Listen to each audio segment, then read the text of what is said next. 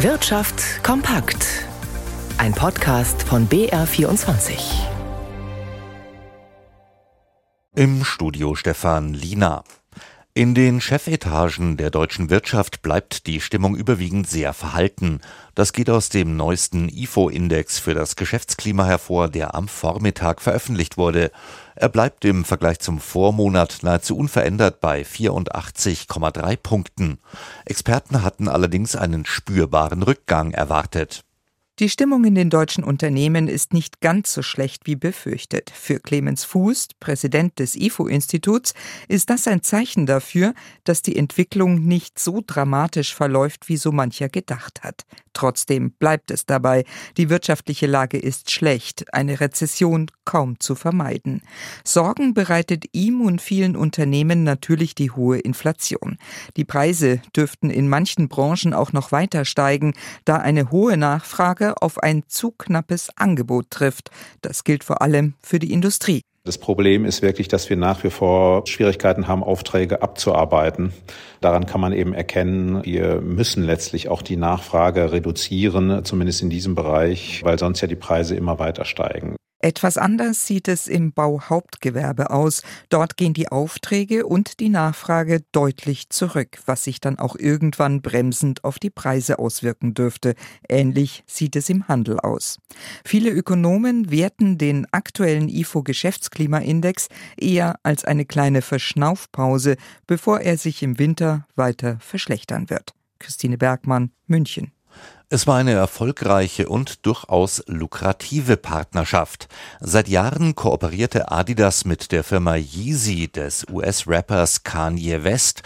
Nun aber soll Schluss sein. Der Sportartikelkonzern aus dem fränkischen Herzogenaurach kündigte heute das sofortige Aus für die Partnerschaft an. Adidas dulde keinen Antisemitismus und keine Art von Hassrede, schreibt der Sportartikelhersteller in einer Pressemitteilung.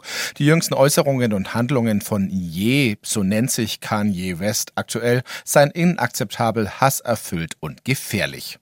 Schon mehrere Tage war auf Twitter eine Protestwelle nach den jüngsten Äußerungen Wests gerollt. Eine davon in einem Podcast hatte West erklärt, er könne antisemitische Dinge sagen und Adidas könnte ihn trotzdem nicht fallen lassen. Adidas selbst hatte bisher noch dazu geschwiegen. Nun kommt das Ende der Zusammenarbeit mit sofortiger Wirkung. Es würden keine Zahlungen mehr an West erfolgen. Die Produktion der gemeinsamen Erfolgsmarke Yeezy werde eingestellt, ebenfalls sofort. Allein in diesem Jahr rechnet der Sportartikelhersteller deswegen mit bis zu 250 Millionen Euro weniger Nettogewinn. Sieben Jahre lang brachten Adidas und Kanye West zusammen Mode auf den Markt, ein Milliardengeschäft für den Sportartikelhersteller. Zuletzt hatte West Adidas aber öffentlich kritisiert, wollte unter anderem mehr Mitsprache und Einfluss. Nach seinen antisemitischen Tweets und Aussagen in Interviews hatten sich zuvor schon Partner wie das Modelabel Balenciaga von Kanye West getrennt. Aus dem BR-Studio Nürnberg, Matthias Holtus-Rüth. Und dazu gleich die Frage an Rigobert Kaiser in unserem Börsenstudio. Wie schlägt sich denn heute die Aktie von Adidas nach der angekündigten Trennung von Je, also Kanye West?